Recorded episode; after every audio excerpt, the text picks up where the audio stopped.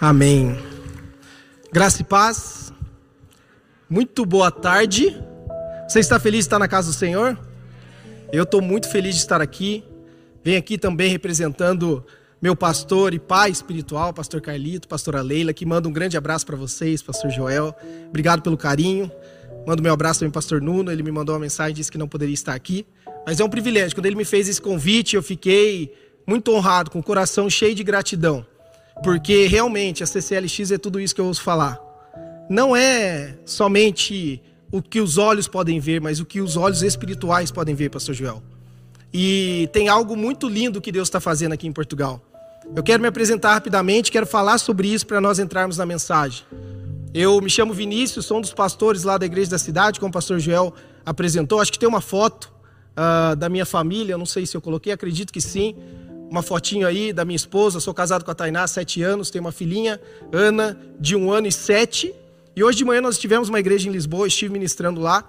E a, a Tainá e a Ana estiveram também. Elas não estão aqui, porque a Ana está numa fase, e os pais e as mamães vão entender, que nós temos que escolher um culto para ir com ela.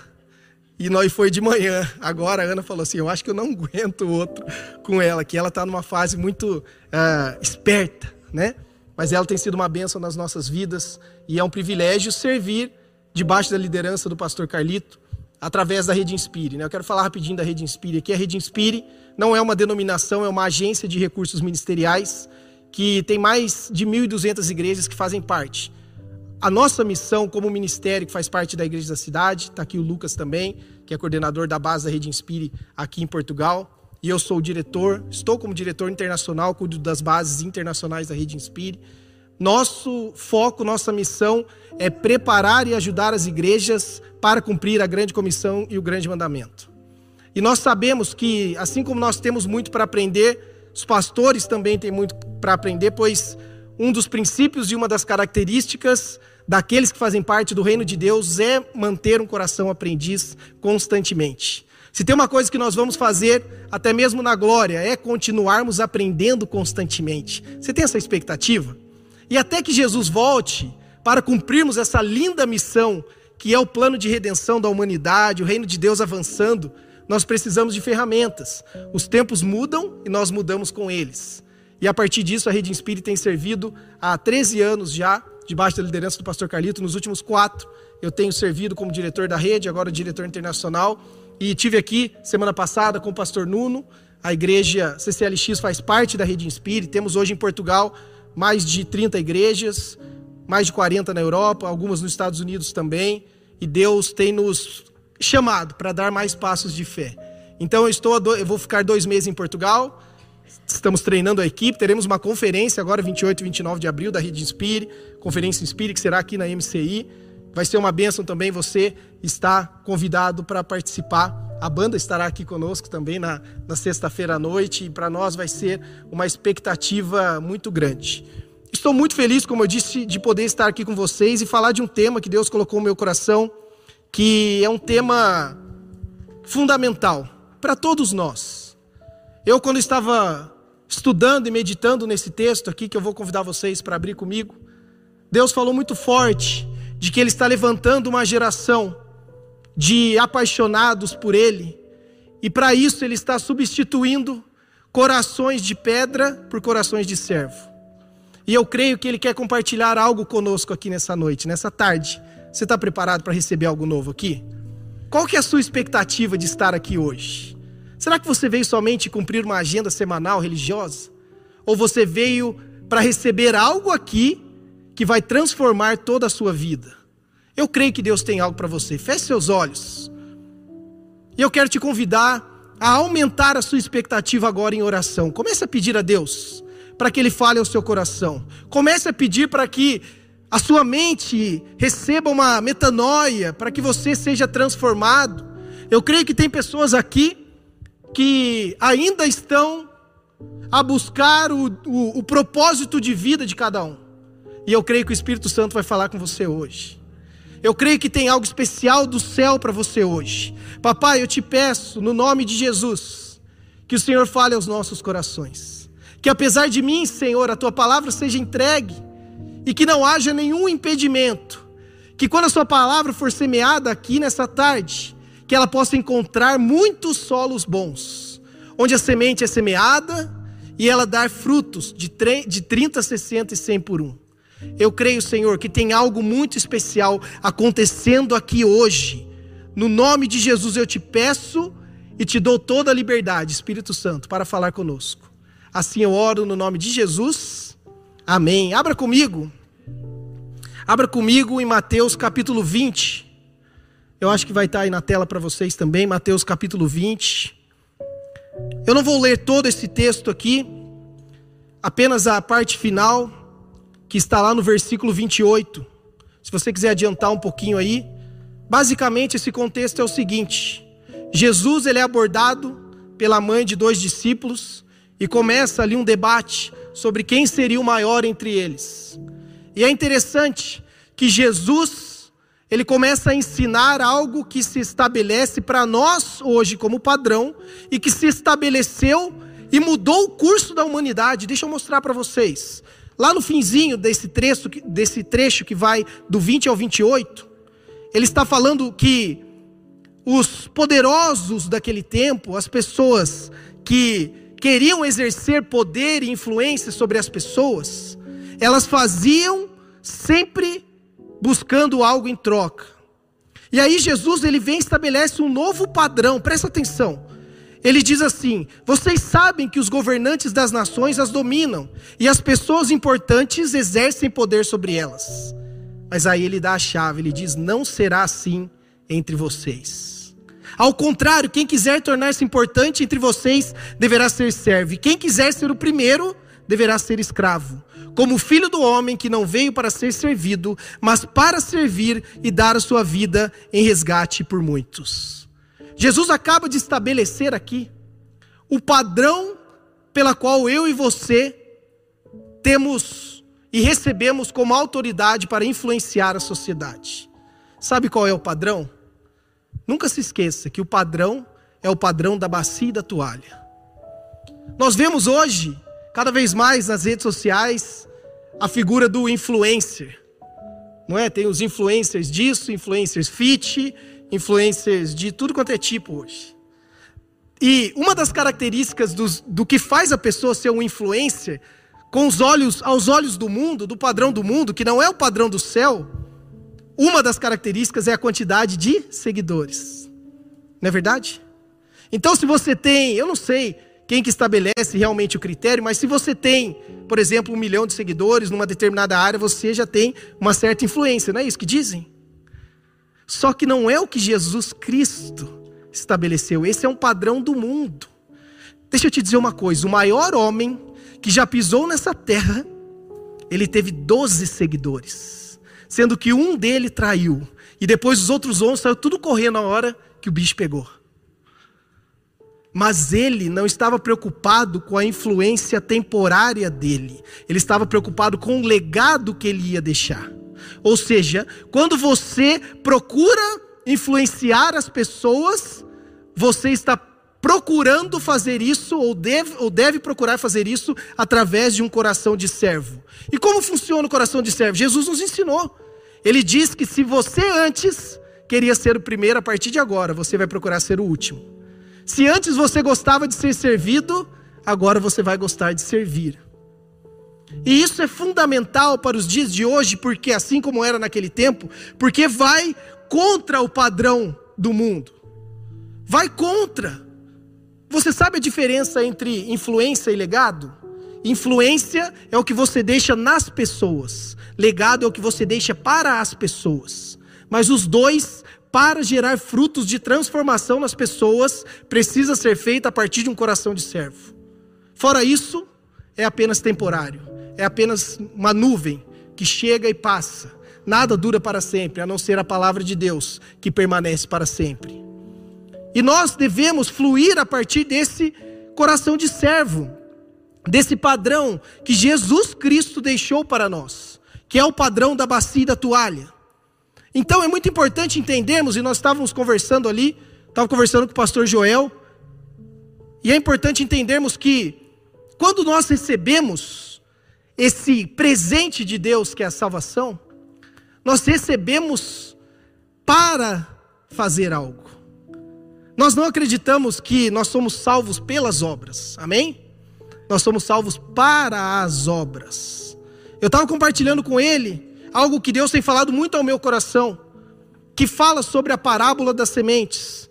Jesus ensina que quando a semente é semeada, e essa semente é a palavra de Deus, e a palavra de Deus está aqui sendo proclamada agora. Você, você, quando você vai à igreja, você recebe uma pregação, uma ministração. A palavra de Deus está sendo semeada. E deixa eu te lembrar de uma coisa: a palavra de Deus nunca volta vazia. E ela não vai voltar vazia hoje.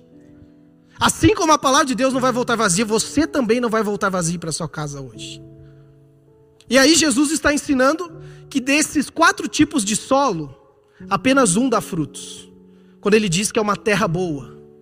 A terra boa que é semeada com a palavra de Deus, ela naturalmente acontece o que? Quando a semente brota, começa a dar frutos. E dá frutos de 100, 60 e 30 por um. Esses frutos é um padrão de porcentagem. Para quem não entendeu, é como se a pessoa fosse assim: 30% do tempo dela ela dá frutos para o reino. 60% do tempo dela ela dá frutos para o reino, ou 100% do tempo dela ela dá frutos para o reino. Mas uma característica interessante dessa parábola, e Jesus está falando ali sim, sobre quando a palavra de Deus toca e transforma a vida de uma pessoa, naturalmente, o mínimo que essa pessoa vai fazer é dar frutos de 30%. Vocês estão me entendendo?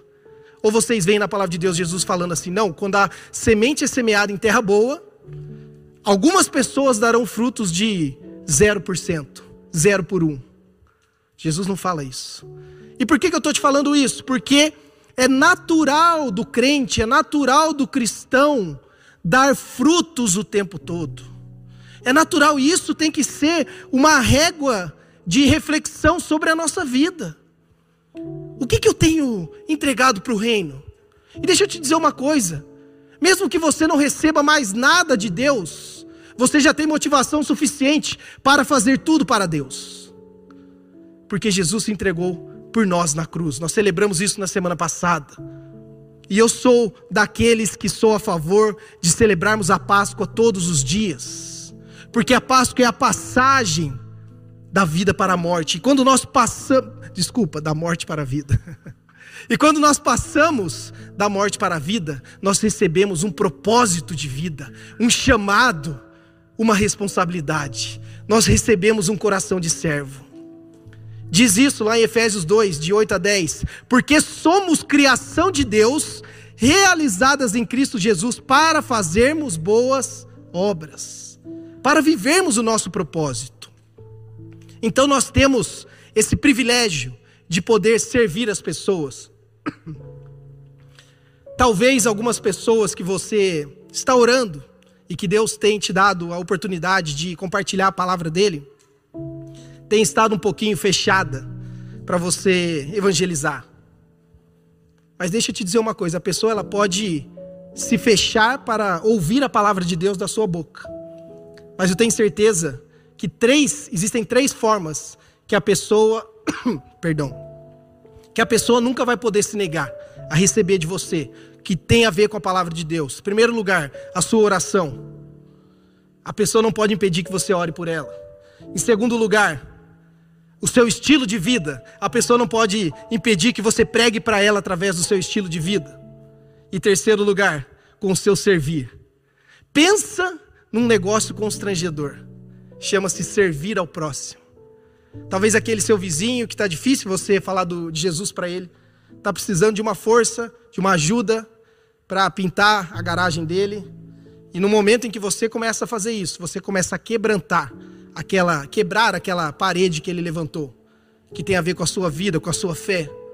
E sabe por que que servir é tão constrangedor? Porque é uma linguagem do céu na terra. Jesus estabeleceu para nós. E para isso nós precisamos fluir através de um coração de servo. E Rick Warren, pastor que se aposentou da Saddleback, uma grande inspiração para todos nós, ele diz algo muito interessante. Ele diz que os servos fiéis nunca se aposentam. Você pode se aposentar de sua carreira, mas nunca se aposentará de servir a Deus. Eu costumo falar para os, principalmente os mais jovens, né? No Brasil está cada vez mais difícil você se aposentar. Acredito que em todo lugar do mundo, porque a população está aumentando. Mas eu tenho uma coisa no meu coração, Pastor Joel. Eu não vou me aposentar. Porque eu quero servir a Deus até o último dia da minha vida.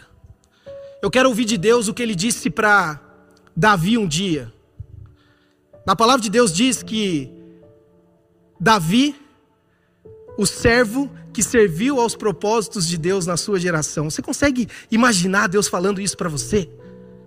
É o que eu espero um dia ouvir da boca de Deus. Quando acabar os meus dias aqui, quando se encerrar a minha vida, eu quero ouvir de Deus. Vinícius, servo bom e fiel, que serviu aos meus propósitos nessa geração. Não tem coisa mais linda do que isso. E para isso a Bíblia, ela nos entrega algumas chaves de como desenvolvermos um coração de servo. Você está você tá na expectativa aí de desenvolver um coração de servo na sua vida? Sabe, levante sua mão assim, ó. Faz assim. E diga: Eu quero, nesta tarde, desenvolver um coração de servo. Sabe, às vezes parece bobeira nós proclamarmos algo, mas sua, as suas palavras têm poder. Quando você fala isso com o seu coração, eu tenho certeza que o reino das trevas estremece. Porque tudo que ele não quer é que você descubra o seu propósito. Porque tudo flui a partir do seu propósito. Então, eu quero convidar vocês para abrir comigo Isaías 42, versículos de 1 a 7. Abre aí, Isaías 42, versículos de 1 a 7. E esse texto ele é muito conhecido por ser o texto que fala, ele tem um título, chama O Servo do Senhor. É um texto messiânico que fala de Jesus lá do Antigo Testamento, mas se aplica para nós hoje também. Porque fala de, umas, de algumas características de Jesus. E eu quero que esse texto, ou pelo menos assim como foi para mim, eu quero que seja para você também, que seja como um espelho, para que possamos enxergar ali não somente quem somos, mas quem Jesus Cristo espera que possamos ser um dia. E eu não quero que isso seja como um fardo para você, não. A palavra de Deus diz que o seu ensino tem que ser como orvalho, que seja leve, mas que venha despertar o verdadeiro eu de dentro de nós. Então, para que você desenvolva um coração de servo como o de Jesus, em primeiro lugar, tenha convicção da sua identidade em Cristo. O texto começa falando assim: Eis o meu servo a quem sustento, o meu escolhido em quem tenho prazer. O texto fala claramente que Deus está falando de Isaías, mas é um texto messiânico que fala de Jesus, e o texto fala o seguinte: Eis o meu servo em quem tenho prazer. Lembra-se que esse texto parece com o texto que Jesus ouviu quando foi batizado no Jordão. Eis o meu filho amado em quem eu me agrado. Você sabia que Jesus olha, Deus olha para você todos os dias como um pai e ele fala assim: Bom dia, filho amado, em quem me agrado. Bom dia, filho amado, em quem me agrado. Eu entreguei minha vida para Jesus em 2014. E desde 2014 até hoje, todos os dias, quando eu abro meus olhos ao acordar, eu falo: Bom dia, papai. E parece que eu escuto a voz assim de Deus: Bom dia, filho amado, em quem me agrado porque hoje eu sei que eu sou um filho amado de Deus. E o mundo vai tentar falar para você que não é, o diabo vai tentar roubar isso de você. Mas, para desenvolvermos um coração de servo, nós temos que ter essa convicção da nossa identidade. E é importante porque, se você quer servir a Deus, você precisa ter uma identidade enraizada nele. Deixa eu fazer um, se vocês me permitirem, eu quero fazer um, um jogo de palavras aqui. A palavra servir, divide ela no meio ser, vir. Vocês estão me acompanhando aí? Ou seja, ser, eu sou, e aí eu vou. Primeiro eu preciso ser filho para ir e servir a Deus, e não o contrário. A minha identidade não está naquilo que eu faço, mas naquilo que eu sou. Quando eu entendi isso, qualquer coisa que eu fizer para Deus vai me trazer plenitude vai me trazer satisfação, porque eu sei que eu estou fazendo para agradar o meu Senhor. Lá na igreja da cidade, o pastor Calito nos ensina algo muito especial. Ele diz assim para nós: não se apegue a cargos e funções. se apegue a Cristo e à igreja. Quando nós nos apegamos a Cristo e à igreja, o que é que eu faço na igreja? Eu vou me sentir satisfeito, sabe por quê? Eu fiz para Deus.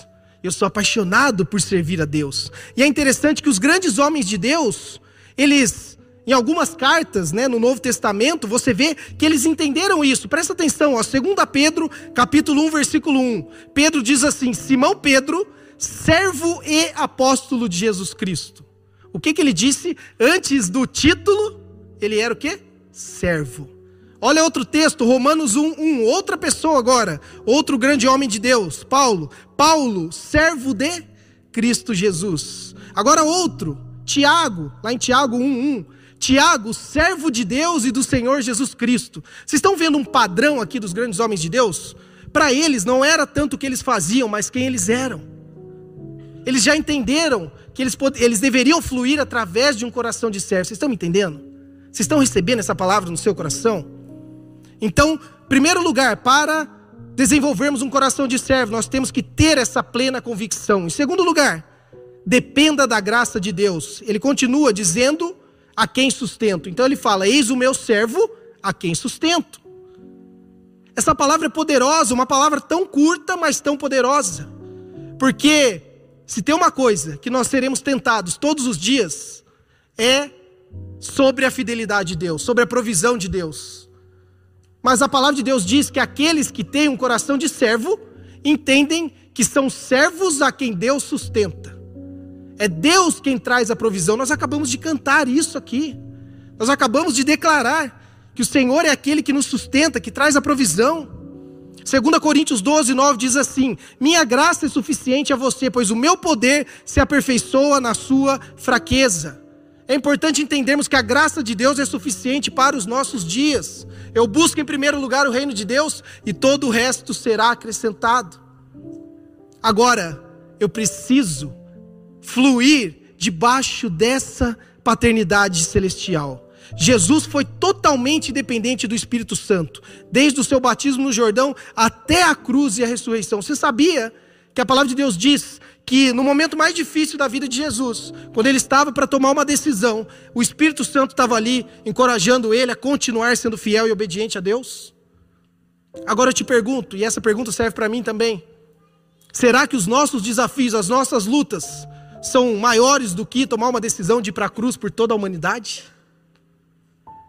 E nós só conseguimos ser completamente obedientes a Deus, mesmo nas decisões mais difíceis, se nos rendemos à graça divina.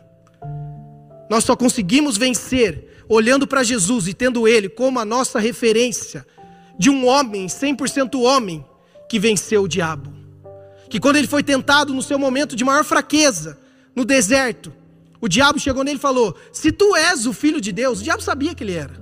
Ele só queria deixar Jesus confuso como ele fez com Adão, lá no, no, no jardim do Éden. Se tu és mesmo o filho de Deus, transforma essa pedra em pão.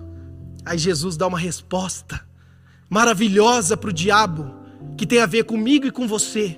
Ele diz assim: nem só de pão viverá o homem. Sabe o que ele está querendo falar? Que aqueles homens e mulheres que vierem depois de mim vão te derrotar sendo cheios da palavra de Deus.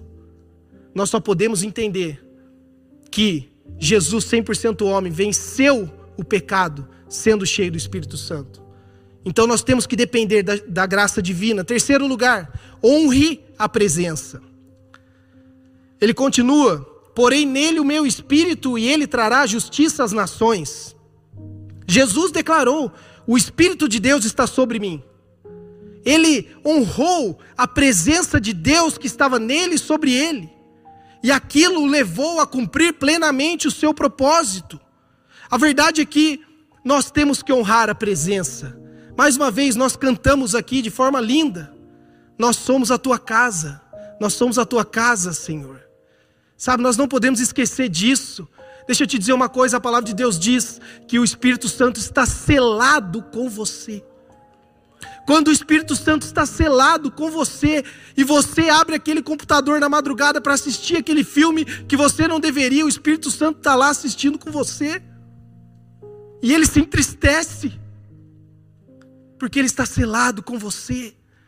E eu não estou dizendo isso para te acusar, não, eu estou dizendo isso para te alertar de que o Espírito Santo está habitando em você, em todo o tempo.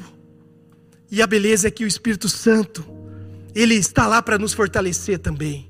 E nós temos que honrar essa presença. O Espírito Santo foi derramado em Atos 2 para sermos testemunhas.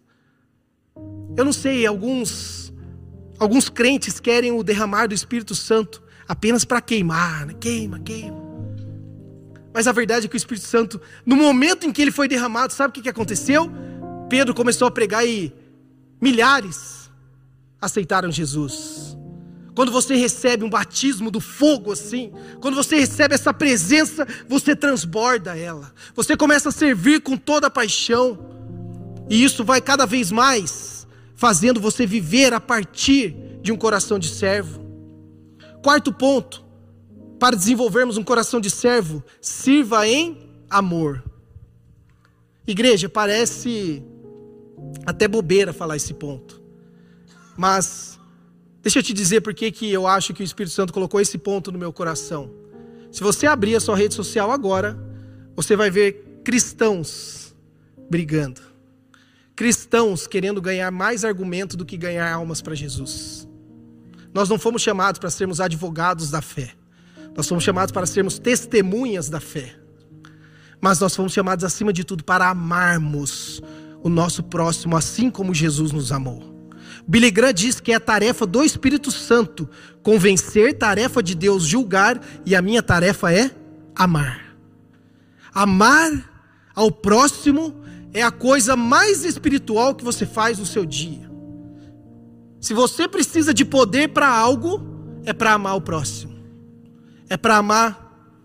No Brasil nós falamos, pastor Joel, que eu como palmeirense para amar um corintiano. Mas eu amo, meu pai é corintiano, meu irmão é corintiano, tem que amar. A gente ama. Brincadeiras à parte. Jesus disse: "O meu mandamento é esse: amem-se uns aos outros como eu os Amém. Prestou atenção no detalhe? Qual que é o detalhe aqui, gente? E o meu tempo está acabando já. Sabe qual que é o detalhe? Jesus não falou para você amar o seu próximo como a ti mesmo. Ele falou: ame o seu próximo como eu vos amei. Sabe o que é isso? Amor sacrificial. Como você se sente amado por Jesus, você ama o seu irmão e a sua irmã. Você serve em amor. Ele nos amou quando nós não merecíamos. Quando éramos inimigos dele, segundo a palavra de Deus, ele se entregou por nós. Jesus, ele derrama em nós esse coração, essa capacidade de servir em amor. Quinto ponto, compartilhe da graça que você recebeu. Isso aqui também é importante, porque você recebe graça e você compartilha graça. Sabe qual é a pior coisa que existe? É eu querer ser aquele que recebo todo o perdão de Deus, toda a misericórdia, mas não quero compartilhar isso com o meu irmão. Principalmente e eu acredito que esse ponto aqui, que ele diz: não quebrará o caniço rachado e não apagará o pavio fumegante, ele fala sobre termos compaixão daqueles que estão lá praticamente derrotados. Você sabe o que é um pavio fumegante? Tem uma foto aí. Vê se tem a foto do pavio fumegante. Não vai dar para ver direito, mas isso é um pavio fumegante. Sabe aquele, aquele finzinho da vida, da vela? Esse é o que ele está falando de pavio fumegante. Quando o pavio está assim, tem dois caminhos. Ou você faz aquele e apaga a vela, ou seja, você mata ela. Ou, em alguns casos, você faz o quê? Você sopra ali e de repente o fôlego às vezes traz uma chama. Já reparou? Que às vezes você quer apagar a bendita da vela e ela acende de novo. Mas aqui, o que a palavra de Deus está falando é que aqueles que têm um coração de servo, eles agem como Jesus. Quando ele vê alguém derrotado, um pavio fumegante, prestes a ser terminado, Jesus vem, vem sobre ele e fala: Filho, levanta. Filho, eu derramo um, um fogo novo sobre a sua vida. E nós temos que ter esse coração de servo, sabe por quê? Porque nós vamos, dentro da igreja, o tempo todo, lidar com novos na fé, pessoas que se afastaram de Deus, pessoas que pecaram, e o nosso papel não é vir, ah, você pecou, você mentiu para sua esposa, então tá bom. Não, é vir falar: vem cá, meu irmão, deixa eu te abraçar, deixa eu te amar. Vamos conversar. Você quer confessar o seu pecado? Pode falar comigo. Conversa com o seu pastor. Porque às vezes nos falta compaixão. E a compaixão é fundamental para viver o que Deus tem para nós. A verdade é que é o seguinte: eu já estou indo para o final aqui. O que Deus tem nos chamado para viver através de um coração de servo é algo muito sobrenatural. Eu comecei no começo, enquanto eu me apresentava, a falar que eu tenho visitado muitas igrejas aqui, estava conversando com o pastor Joel. Eu estou aqui desde o dia 8 de março, fico até dia 9 de maio. Visitei muitas igrejas filiadas à Rede Inspire e igrejas que não são da Rede Inspire ainda. E se tem algo que eu tenho percebido, e talvez diferente um pouco de vocês, porque eu tenho uma perspectiva de quem vem de fora, é que Deus está fazendo algo muito especial em Portugal. Todo lugar que eu estou indo pregar, que eu estou indo assistir um culto, eu vejo pessoas se rendendo a Jesus, pessoas quebrantadas, adoração impactante. E eu confesso para vocês que essa não era a minha expectativa quando eu vim. Tá certo que essa é a minha terceira vez em Portugal, mas agora, com mais tempo, não era a minha expectativa. Sabe por quê? Vocês já devem ter ouvido isso. Que as pessoas de fora estão falando que Deus não quer mais saber da Europa, não. Que a Europa está morrendo espiritualmente, ou será que sou só eu que escuto isso? Mas não é o que os meus olhos estão vendo, e não são apenas meus olhos físicos, são os meus olhos espirituais. Eu estou vendo Deus fazer algo muito especial em Portugal. Só que Deus ele quer fazer muito mais do que simplesmente aquilo que acontece nos cultos de domingo. Eu creio que Deus quer fazer lá na sua casa. Eu creio que Deus quer fazer lá no seu tempo na faculdade, lá na escola, no consultório que você trabalha, na sala de aula que você dá aula. Eu creio, eu creio que Deus ele quer te dar um batismo de um coração de servo, sabe por quê? A partir desse coração de Jesus sendo colocado dentro de você, nós poderemos ver o fogo do Espírito Santo, aquele que Deus prometeu que seria derramado nos últimos dias, inundando Portugal. Você crê nessa palavra? Você crê que Deus está preparando algo especial? E nós temos que ter essa expectativa, igreja. Nós temos que querer fazer parte disso que Deus está fazendo. Sabe, é um privilégio poder servir a Deus e poder ouvir de Deus exatamente esse texto que eu falei para vocês. Tendo, pois, Davi servido ao propósito de Deus em sua geração, adormeceu, foi sepultado com seus antepassados e seu corpo se decompôs. Eu creio que nós teremos esse privilégio de podermos entregar 100% para Deus. E nós temos que quebrar esse paradigma de que servir a Deus é somente no domingo quando eu venho aqui. Não. Você vai servir a Deus sendo o melhor marido que você puder ser, sendo a melhor mãe que você puder ser. Aliás, eu sou pastor, pastor Joel pastor, mas o meu primeiro ministério está lá em casa cuidando da Ana. Se eu não for o melhor marido para ela, Deus vai me cobrar disso também.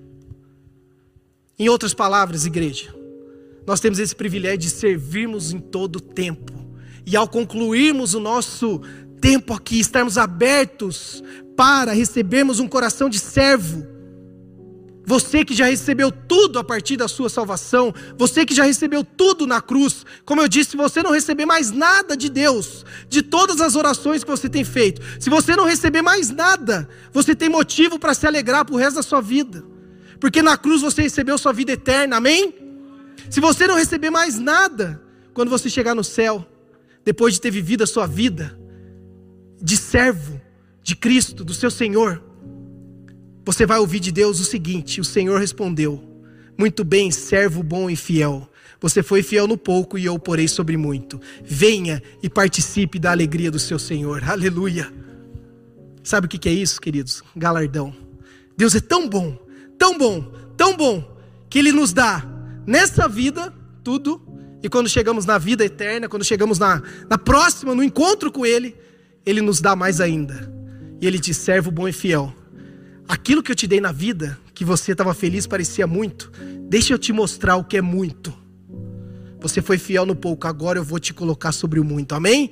Você está na expectativa? Fique de pé no seu lugar. Aleluias. Esse é um tema que, que queima no meu coração. E deixa eu te dizer por quê. E eu falei isso hoje na igreja que eu fui ministrar. O pastor Joel falou aqui da honra de de honrar as pessoas que escolhem sair da sua zona de conforto para servir a Deus em outra nação. Algumas pessoas, ou eu creio que muitas, elas tomam essa decisão por diferentes razões. E nós não vamos entrar em mérito dos motivos.